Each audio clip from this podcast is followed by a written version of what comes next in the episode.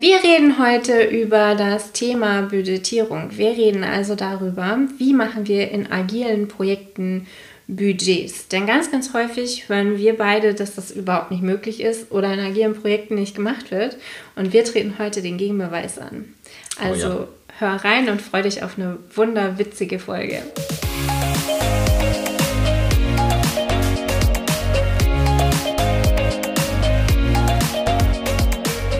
Hallo und herzlich willkommen zum Snipcast. Wir reden über Themen wie Agilität, Mindset, Scrum und alles, was für dich relevant ist und machen die Welt mit dir zu einem besseren Ort. Schön, dass du da bist und los geht's. Henry. Heute ein richtig krasses Thema. Worüber reden wir heute? Budgetplanung. Budgetplanung. Ja, Budgetplanung. Also ein Thema für dich. Schon so ein bisschen, ja. Ist eine, ist eine Sache, mit der wir auch häufiger konfrontiert werden als Agilisten. Mit, äh, ihr könnt ja nie irgendwelche Zahlen nennen. Es ist ja alles immer nur äh, mal gucken, was so passiert. Mhm. Und damit möchte ich heute ganz gerne ein bisschen aufräumen. Mit, oh. wir haben oh. schon, wir haben schon Planung, wir können auch mit mhm. Geld. Es sieht halt nur ein bisschen anders mhm. Und das Coole ist, man kann sich halt hinterher dann tatsächlich das Ganze mal angucken und einen Blick darauf werfen, ist jetzt unsere Planung wahrscheinlich genauso ungenau wie jede andere Planung auch. Sie sieht einfach nur anders aus und wir verbrauchen nicht ganz so viel Zeit darauf. Ich glaube, das sind so die wesentlichen Unterschiede. Also, wenn du jetzt ein agiles Projekt hättest, und dein Chef würde von dir wissen wollen, wie viel Geld brauchst du nächstes Jahr für dein Projekt. Mhm. Wie würdest du da jetzt vorgehen und was wäre deine Antwort? Ich würde mal angucken, was ich in der Vergangenheit gebraucht habe. Mhm. Und das dann hochpolieren. Okay. Also extrapolieren. Jetzt hast du das Projekt frisch bekommen. Also du übernimmst nächstes Jahr frisch dieses Projekt. Mhm. Wie würdest du es denn dann machen? Dann würde ich zusehen, dass ich so schnell wie möglich Erfahrungswerte mhm. schaffen würde. Ich würde quasi einen Forecast für einen Horizont von drei Monaten machen mhm. und danach dann den Rest der, des Jahres planen. Mhm. Okay. Wie genau würde das denn aussehen? Das ist eine Folge für dich. Musst du schnell, darfst du schnell genug sein mit den Fragen. Witziger Typ. ja. Ja, also die, die Schwierigkeit bei agilen Projekten ist, wir wissen nicht ganz genau, was in der Zukunft auf uns zukommt. Mhm. Und wir wissen nicht ganz genau, also sowohl Anforderungen als auch der Weg dahin ist uns eben noch nicht 100% klar. Mhm. Wir wissen nicht genau, wie, wie lange wir brauchen zu einem bestimmten Status, also zumindest ganz am Anfang eines Projektes nicht. Und von daher sind das ganz, ganz viel Daumenwerte. Wenn das wirklich ein ganz neues Projekt ist mit ganz neuen Menschen und alles, Anforderungen, Prozess, alles neu, würde ich tatsächlich erstmal gar keine großen Finanzaussagen machen. Mhm. Denn ganz egal, was ich da sage und ist wirklich egal, wie gut ich vorher einen Plan gemacht habe oder wie viele Projekte ich kenne, es ist wirklich egal, das kann nur annäherungsweise hinkommen. Mhm. Und dann kann ich eben auch mir ein vergleichbares Projekt rausgucken, sagen, was kostet das so für drei Monate und das ist mein Daumenwert für die mhm. ersten drei Monate. In diesen drei Monaten schaue ich mir dann an, dass ich mehr als sechs Iterationen da drin mhm. unterbringe, denn wir haben in der Vergangenheit schon gesagt, alles, jede Veränderung braucht mindestens sechs Wiederholungen. Erst danach kann ich sagen, passt es ungefähr mit dieser mhm. Veränderung oder nicht. Von daher, ich brauche mindestens sechs Iterationen. Und dann würde ich mir eben diese Iterationen anschauen, dass wir in diesen Iterationen es hinbekommen, vorauszuplanen, wie viele Aufgaben aus dem Backlog und mhm. da wieder Verweis auf unsere Backlog-Folge bekomme ich denn so ungefähr in so einer Iteration hin. Das sind dann Durchschnittswerte, die ich nehme. Häufig über, irgendwann später dann über drei Iterationen, damit sich das so ein bisschen äh, mhm. ausgleicht. Und diese Durchschnittswerte würde ich dann quasi extrapolieren auf, und das schaffen wir über ein ganzes Jahr ungefähr. Mhm. Das heißt, ich halte die, die Ressourcenplanung stabil es gibt bei mir nicht mehr Menschen oder weniger Menschen. Es sind immer die gleiche Anzahl Menschen. Von daher ist die Rechnung schon mal super easy. ich gehe davon aus, dass nach sechs Iterationen eine Grundausstattung an IT, an Hardware, an Büro, an was auch immer es dann so an Randkäufen geben könnte, dass die existieren. Mhm. Und dann ist es ja wirklich nur noch eine Vorausschau mit bis wohin geschaffen was. Die Grundannahme, die dahinter steckt, zumindest bei mir, ist, die Menschen tun das Beste, was sie können. Mhm. Und ich mache agil, weil ich eben nicht alles weiß zu Beginn mhm. des Projektes. Wenn ich zu Beginn des Projektes schon alles weiß, und wenn ich zu Beginn des Projektes der Meinung bin, meine Menschen machen nicht das Beste, was sie tun, dann habe ich die falschen Menschen an Bord. Also für dieses Projekt, für mhm. diese Aufgabe, nicht weil die Menschen doof sind, sondern weil sie zur Aufgabe nicht matchen. Ich habe eigentlich nicht die besten Bedingungen für Agilität. Sondern dann mache ich eher irgendwas Klassisches. Wenn ich eh schon weiß, was auf mich zukommt, kann ich auch einen klassischen Projektplan machen. Der trifft dann wahrscheinlich besser zu. Hm. So, Jetzt habe hab ich viel geredet. Ich habe wahrscheinlich sogar ein Vertrauensproblem an dieser Stelle, oh, mit dem ja. ich erstmal arbeiten darf. Ja, auch das stimmt ja. wahrscheinlich. Mhm. Jetzt habe ich viel geredet. Ist korrekt. Wie würdest du es denn machen? Also, das Überraschende, was mir schon aufgefallen ist, ist, wenn ich sage, okay, ich brauche erstmal mit dem Team ein bisschen Zeit, um zu gucken, was sie denn so wegschaffen und um während dieser Zeit mit dem Team einen Plan aufzustellen. Hm. Und es sind reale Daten. Es sind nicht irgendein Projektleiter sagt, die schaffen 100, ja, genau. sondern reale Daten. Ja. Ist meine Erfahrung tatsächlich so, dass die meisten Manager sagen, sag mal, pff, ihr agilen, ihr könnt ja quasi gar nichts. Mhm. Warum könnt ihr mir da keinen, keinen Preis dran machen? Und wenn ich mich mit Führungskräften, also andere Rolle statt der Manager unterhalte oder Projektleitern sagen die, ja, ist klar, mache ich doch in meinem Projekt auch immer erstmal eine Konzeptionsphase, mhm. weil wenn ich das Lastenheft nicht geschrieben habe, wie soll dann jemand einen Preis dran machen? Mhm. Und ich brauche erstmal ein Team, die mir helfen, dieses Lastenheft zu schreiben. Mhm. Und das finde ich so witzig, weil das ist quasi nichts anderes. Es heißt bloß anders und läuft ein Hauch anders ab. Mhm. Und auch wir sagen, okay, wir nehmen uns erstmal die Spezialisten für einen kurzen Zeitraum und arbeiten mit diesen Spezialisten aus, was, was zu tun mhm. ist und erzeugen schon die ersten Prototypen in dieser Zeit. Mhm. Das ist ganz wichtig, weil über das Erzeugen der Prototypen kriege ich ein besseres Gefühl dafür, wie aufwendig ist es tatsächlich, das in die Realität umzusetzen, mhm. statt es immer nur theoretisch zu betrachten. Da müsste mal jemand autonomes Fahren entwickeln. Mhm. Das ist grob eine 5. Wir haben uns schon über Story Points unterhalten, wird schon passen. Sondern dann wirklich so, okay, lass uns mal die ersten Steps für autonomes Fahren machen und mit, oh, okay, da gehört noch dies dazu oder muss ich noch Gesetze betrachten, über welche Umgebung unterhalte ich mich denn überhaupt? Ne? Ist es in der Wüste? Ist es irgendwo unter Schnee?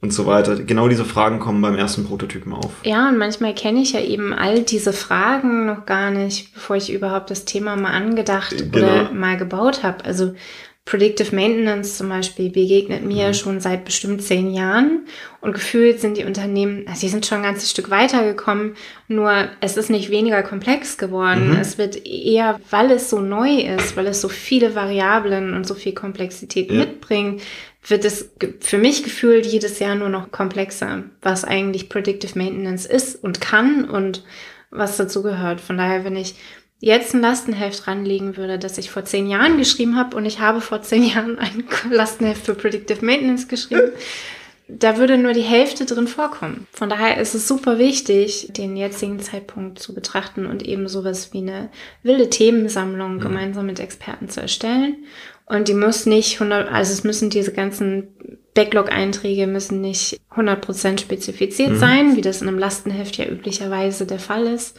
sondern die dürfen ein grobes Level mitbringen. Mhm. Und nun haben wir im Agilen ja eher Produktmanagement statt Projektmanagement. Mhm. Und das ist jetzt der Punkt, wo ich anfange mit diesem Team, was ich erstmal zusammengestellt habe oder bekommen habe, je nachdem eben genau das eben alles abzuschätzen. Also ich fange an, erstmal einen Backlog aufzuschreiben mit allen Sachen Best Guess, was uns so einfällt, wilde Themensammlung. Und dann gucke ich, okay, was ist denn nötig, um den ersten Wurf dieses Produktes auf den Markt zu bringen oder ähnliches. Also wann ist der Moment gekommen, wo wir das Produkt vielleicht an Kunden verkaufen können. Mhm. Egal, ob jetzt die Kunden außerhalb des Unternehmens sind oder innerhalb des Unternehmens. Also es gibt auch Projekte, die liefern ja nur an interne Kunden, äh, irgendeine andere Abteilung oder ähnliches. Und was, was genau ist alles erforderlich, damit die tatsächlich schon was haben? Und das kann auch sein, wenn ich eine Software ablöse gegen eine neuere Software, die ich nochmal neu und anders entwickle, dass ich mich mit denen unterhalte, okay, was brauchen die denn mindestens, damit die mit der neuen Software genauso arbeiten können wie vorher, mhm. bevor ich den, den richtig großen Hub mache. Und dann gucke ich bei all diesen Einträgen, die ich jetzt im Backlog habe und die ich markiert habe mit, die brauche ich jetzt mindestens, um genau dieses erste Produkt auf den Markt zu bringen, gucke ich, okay, wie teuer sind denn all diese Einträge? Mhm. Und dafür, okay, wir haben uns jetzt noch nicht genau über Schätzen unterhalten, aber wir haben uns schon über Story Points unterhalten. Könnte das eine Größe sein? Dann nehme ich all die Story Points, die da dran sind und sage, okay, dieses erste Produkt kostet 800 Story Points. Kann dann da eine Aussage sein. Jetzt natürlich die große Frage, und was kosten jetzt diese Story Points? Mhm. Und da ist jetzt das Witzige, über diese drei Monate, sechs Iterationen, die du angedacht hast, beobachte ich einfach das Team. Wir fangen schon am Anfang an zu schätzen, wir planen die Sachen, wir arbeiten die ein und dann kommt dabei raus, okay, die schaffen halt, also dieses Team, wie ich es da habe, die schaffen pro hm. Woche x Story Points und dann kann ich einen Preis dran nageln. Und das ist tatsächlich der Unterschied von vielen agilen Frameworks und auch gutem Produktmanagement übrigens. Das Projekt ist eine stabile Größe. Mhm. Na, also wie viele Menschen sind da drin? Ist eine stabile Größe. Wie sind die Rahmenbedingungen? Ist eine stabile Größe. Das heißt, wir Agilisten verbringen einen Großteil unserer Zeit damit, das Projekt stabil zu bekommen, damit gutes Produktmanagement möglich ist. Mhm. Genau. Das ist eigentlich schon der ganze Zauber. ja. So, und dann kann ich diese 800 Story Points hernehmen, was ist ich, mal Faktor 10 in Euro oder 100 oder 1000, je nachdem, was es dann sein wird. Und kann das entsprechend an andere berichten. Mit diese erste Version des Produktes wird wahrscheinlich so und so viel kosten. Und möchtest du mehr haben, also wir planen ja dann wahrscheinlich schon noch mal ein Stückchen weiter. Dann wird es wahrscheinlich noch mal ein bisschen mehr kosten. Ich würde noch eine Unsicherheit mit einplanen von 20 bis 30 Prozent und drauflegen. Und jetzt ist es ja so, wir sagen, okay, wir sind im agilen Umfeld, wir können unsere Umwelt nicht genau vorhersagen, wir können es immer nur rückblickend betrachten. Und jetzt tritt, also jetzt kriegen wir den Auftrag für dieses Projekt und jetzt tritt im Laufe des Projektes irgendwas ein, wo wir sagen, okay, da dürfen wir jetzt diesen Plan, den wir vorher gemacht haben, nochmal anders mhm. realisieren. Was ist ich? Wir brauchen ganz andere Funktionen. Es ist ein neues Smartphone-Alternative auf den Markt gekommen und plötzlich muss diese Software auf diesem neuen Smartphone funktionieren. Das haben wir vorher gar nicht geplant. Das ist vielleicht sogar ein anderes Betriebssystem müssen halt alles dafür umwerfen. Oder es gibt neue Gesetze. Also gerade mhm. sowas wie Predictive Maintenance gibt es ja auch häufig neue, neue Gesetze oder Gewährleistungen, die dann plötzlich so ein Hersteller ja. ähm, absichern muss. Ne? Genau. Und jetzt passiert das und dann ist natürlich die große Frage, was mache ich jetzt? Und jetzt ist, kommt schön Offenheit und Transparenz zu tragen, mhm. denn ich zeige in meinem Projekt, was da passiert und mache da auch einen Preis dran. Und jetzt habe ich mindestens zwei Optionen. Entweder ich nehme Elemente raus aus dem, was ich bisher geplant habe. Wahrscheinlich wird das sogar der Fall sein. Zwar an Aufgaben. Ja. ja. Nicht an Menschen. und packe dafür diese neuen Sachen rein. Mhm. Weil jetzt hat sich ein bisschen der, der Scope meines Produktes gewendet. Und genau dem trage ich Rechnung, indem ich jetzt Elemente austausche. Und wenn ich den Preis stabil halten möchte, tausche ich einfach die gleiche Anzahl von Story Points einfach in meinem Backlog aus. Mhm. Also das ist meist der Punkt, wo dann ich die Manager auch an Bord habe, weil ich denen sagen kann, ja, okay, ich wusste vorher, es wird sich ändern. Und weißt du was? Der Preis bleibt gleich. Mhm. Wir machen halt nur andere Inhalte. Also das, was du ursprünglich, was wir gesagt haben, werden wir machen, ist jetzt was anderes also wahrscheinlich nicht komplett anders, aber ein Stückchen anders. Und damit bekommst du nicht mehr das, das ursprünglich, aber bekommst jetzt das, was jetzt der Markt eher braucht. Mhm. Das ist das Coole. Jetzt kann ich eben zusätzlich noch verhandeln, wenn jetzt noch andere Sachen reinkommen sollen, wie teuer die vielleicht noch werden und könnte sogar für zukünftigen Jahre dann auch sagen, okay, wollen wir die Abarbeitungsquote konstant halten, dann wird es wahrscheinlich auch über die nächsten Jahre genau diesen Preis kosten. Also sowohl an Menschen als auch an Ressourcen, Büroräume und, und, mhm. und. Oder möchtest du halt mehr umgesetzt bekommen, dann dürfen wir eben entsprechend aufstocken und dürfen aber auch beachten, es gibt eine gewisse Anlaufkurve mit den neuen. Mhm. Auch das können wir dann transparent machen. Super. Und auch da können wir vielleicht nochmal drüber reden, was es bedeutet, Projekte aufzustocken. Mhm. Denn häufig machen zumindest die Menschen, die Projektleiter, mit denen ich spreche, den, den Denkfehler, dass wenn ich doppelt so viele Menschen reinpacke, dann schaffen die doppelt so viel weg. ähm, in Wirklichkeit gibt es da ganz viele andere Faktoren, da reden wir einfach in einer anderen Folge nochmal drüber. Ja, genau. Das mhm. steht tatsächlich sogar schon in unserem Sehr Backlog. Gut. Sehr gut.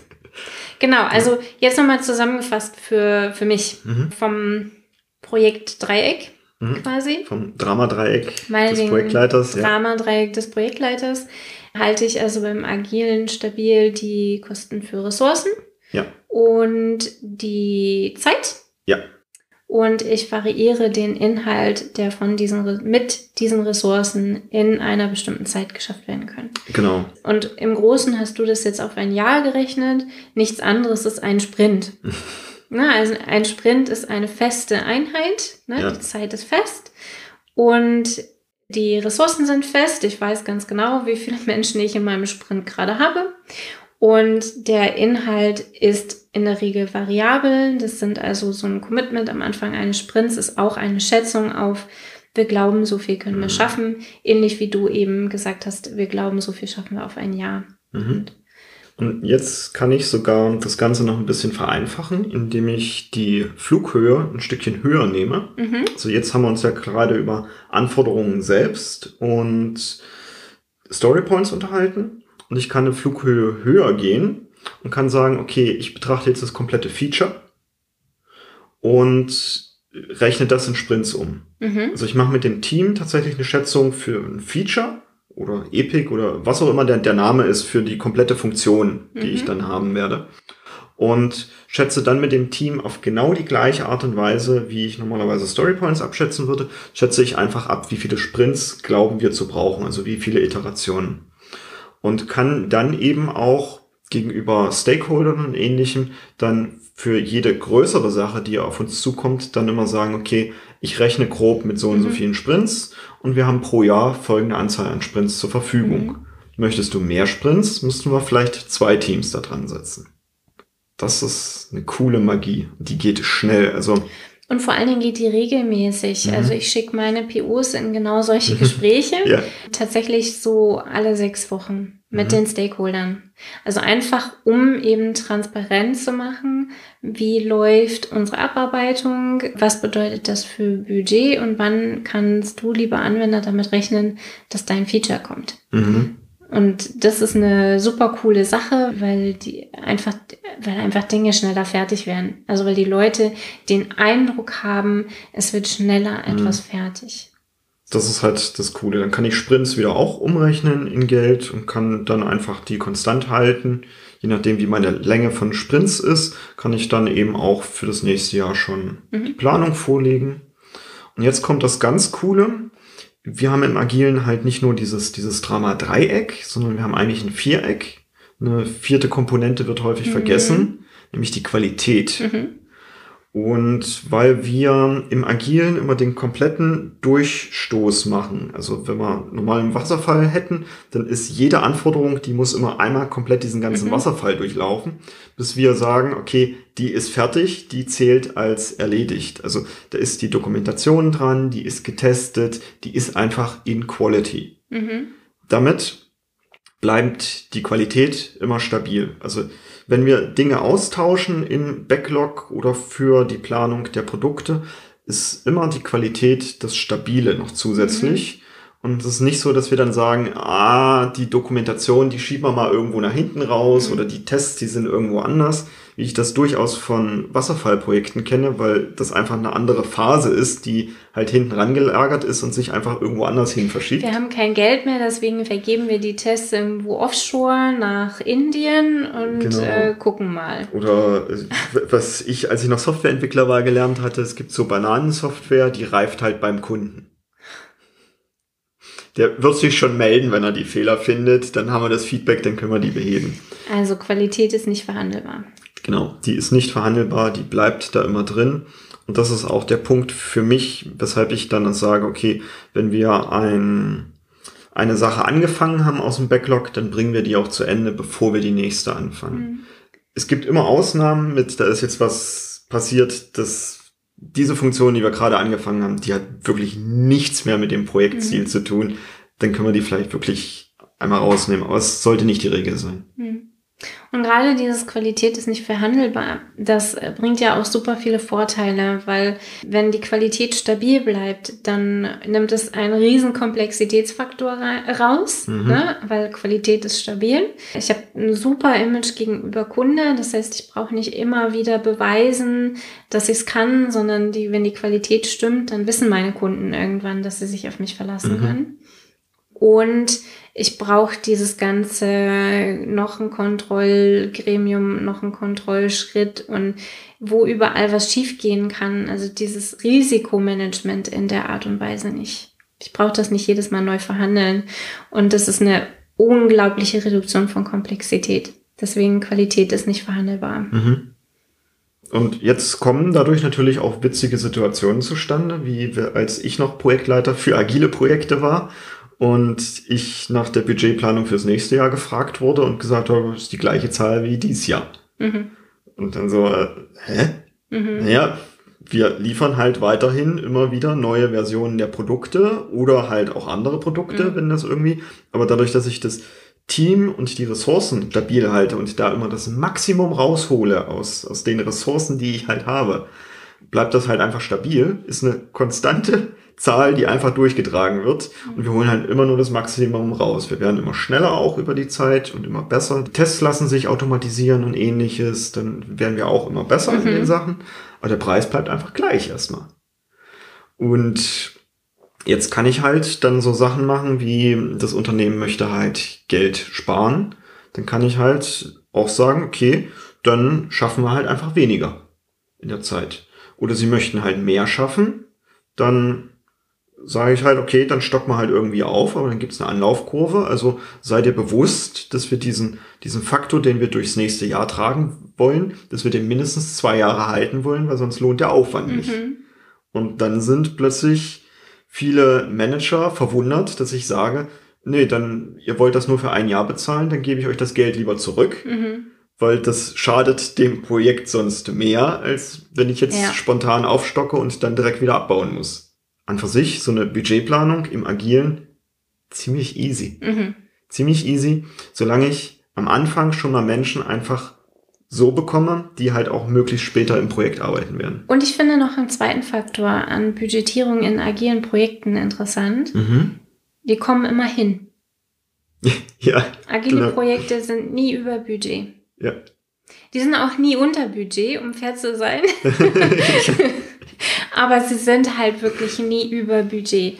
Ja. Und damit ist es auch für ein Gesamtunternehmen eine sicherere, eine risikoärmere Planung, mhm. weil ich weiß, ich gebe nicht aus Versehen mehr Geld aus, als ich äh, geplant habe, mhm. sondern ich gebe genauso viel Geld aus, wie ich geplant habe. Genau. Und das ist auch das, was mich dann eben häufig dazu hinreißen lässt. Ich weiß, da, da ist immer ein bisschen unterschiedlicher Meinung, dass ich halt sage, okay, die agilen Projekte, die sind immer in Time, in Budget und in Quality. Mhm. So, und dann können wir uns natürlich drüber unterhalten, ja, ist vielleicht nicht so 100% die Wahrheit, was ich hier sage. Die Frage ist, was ist in Scope? ja, genau. Ja. Weil wir eben darüber arbeiten. Aber dadurch können wir die anderen Sachen fix halten. Und da nochmal wichtig mit dem Doing Twice the Work in Half the Time, ne? also dass agile Projekte oder Scrum 200 Prozent schneller ist, was ja so, ein, so eine Aus... 400 Prozent. es schneller ist dass er so eine Aussage ist, die einfach mal schnell getätigt ist. Ja. Was damit gemeint ist, sie liefern 400 Prozent mehr Outcome. Das heißt, sie, sie vermeiden Verschwendung, weil sie Dinge automatisieren, weil sie Komplexität reduzieren, weil sie Dinge nur noch dann machen, wenn sie wirklich notwendig und gebraucht werden und nicht, weil sie irgendwo in einem Lastenheft stehen, was vor vier Jahren mal angedacht war, dass es jetzt gebraucht wird, werden mhm. könnte. Und das sind eben diese 400% Effizienzen oder Outcome, die agile Projekte erarbeiten können, wenn man sie lässt. Mhm. Und das ist eben dieser verhandelbare Scope. Ich mache das, was wirklich jetzt gebraucht wird mhm. und nicht das, was jetzt laut Lastenheft gerade dran ist. Genau.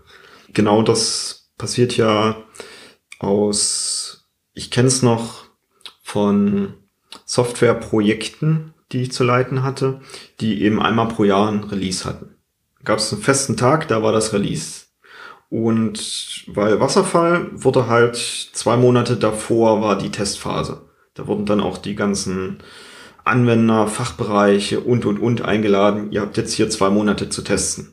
Für die meisten war das so mit, äh, warum muss ich jetzt hier zwei Monate, dann durfte man denen das immer beibringen und wichtig und dies und das. Und vorher gab es halt einen Freeze und diese zwei Monate waren nochmal, um irgendwie Fehler zu korrigieren. Nach meiner Erfahrung hat das äußerst selten gut funktioniert. Mhm.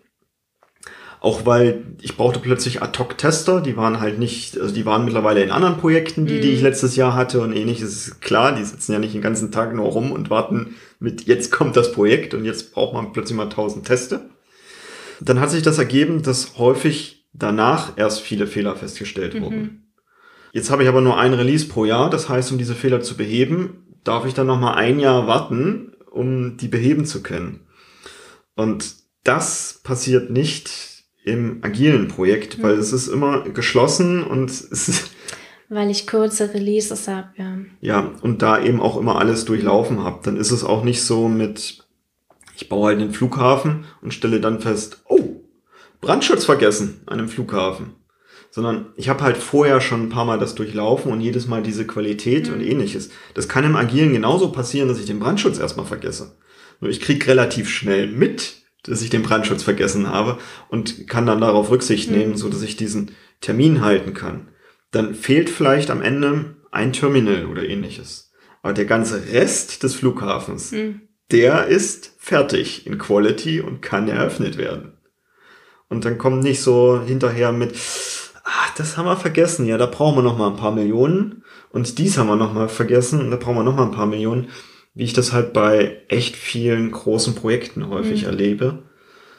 Die Kosten hätte ein agiles Projekt vielleicht am Ende genau die gleichen, um das alles, diesen kompletten Umfang genauso zu realisieren. Aber ich kann halt vorher schon einen kleineren das Umfang nutzen. nutzen. Mhm. Genau. Ja. Das ist das, was ich zur Budgetplanung in agilen Projekten zu sagen habe. Also wir können das auch und falls ein Projektleiter im agilen Umfeld sagt, kann er nicht, weil er macht agil, dann ist das eine schwache Ausrede. Mhm. Dann ist das eine schwache Ausrede. Dann weist ihn auf genau diese Folge hin. Ich setze noch einen drauf. Ja. Es ist nicht nur so, dass wir das können, wir machen das alle drei Wochen. Also ja. in meinem Fall sind das häufig drei Wochen Iterationen. Wir machen das jede Iteration, also alle zwei, drei, vier Wochen machen wir eine Budgetplanung. Und ich kann ganz genau sagen, wie viel wir die nächsten drei Wochen ausgeben mhm. werden. Und zwar auf den Cent. Also wirklich auf den Cent genau. Und das müssen wir mal ein anderes Projekt erstmal zeigen. Von daher, agile Budgetierung oder agile Budgets, das, das steht in klassischer Projektmanagement-Manier nichts nach. Ja. Das ist genauso zuverlässig, wenn nicht sogar zuverlässiger, in meiner Erfahrung zuverlässiger. Es findet häufiger statt, es ist mit weniger Risiko verbunden, weil ich das Risiko on the fly manage. Lauter solche Dinge. Also nagelt die Menschen, die behaupten, das geht nicht, wirklich ja. darauf fest. Setzt euch gerne mit uns in Verbindung, falls ja. es dazu dann nochmal Fragen gibt. Und es gibt auch so viele Sonderfälle. Ich begegne so häufig Begleitungen, die dann sagen, oh, das geht bei uns nicht, weil. Mhm. Die sind interessant. Ja. Die sind wirklich interessant. Da mal reinzugucken, das ist wirklich sehr, sehr interessant. Und vielleicht ist das auch ein guter Aufruf für die kleine Scrub-Schule. Hm? Also, wenn du so einen Sonderfall für uns hast, so einen, wo du sagst, es geht bei uns nicht weil, dann komm einfach in die kleine Scrum-Schule, die ist am 29.04. 20. Ja. 29. Immer am letzten Donnerstag eines Monats. Donnerstag des Monats. Und wir diskutieren das total gerne mit dir und geben dir Tipps und Tricks. Ja, dann das, war's das. Ja. Schreib uns, wenn du noch andere Inspirationen hast und bis dahin eine schöne Woche oder wir sehen uns vielleicht sogar schon in der kleinen Scrum-Schule. Bis dann. Tschüss. Ciao.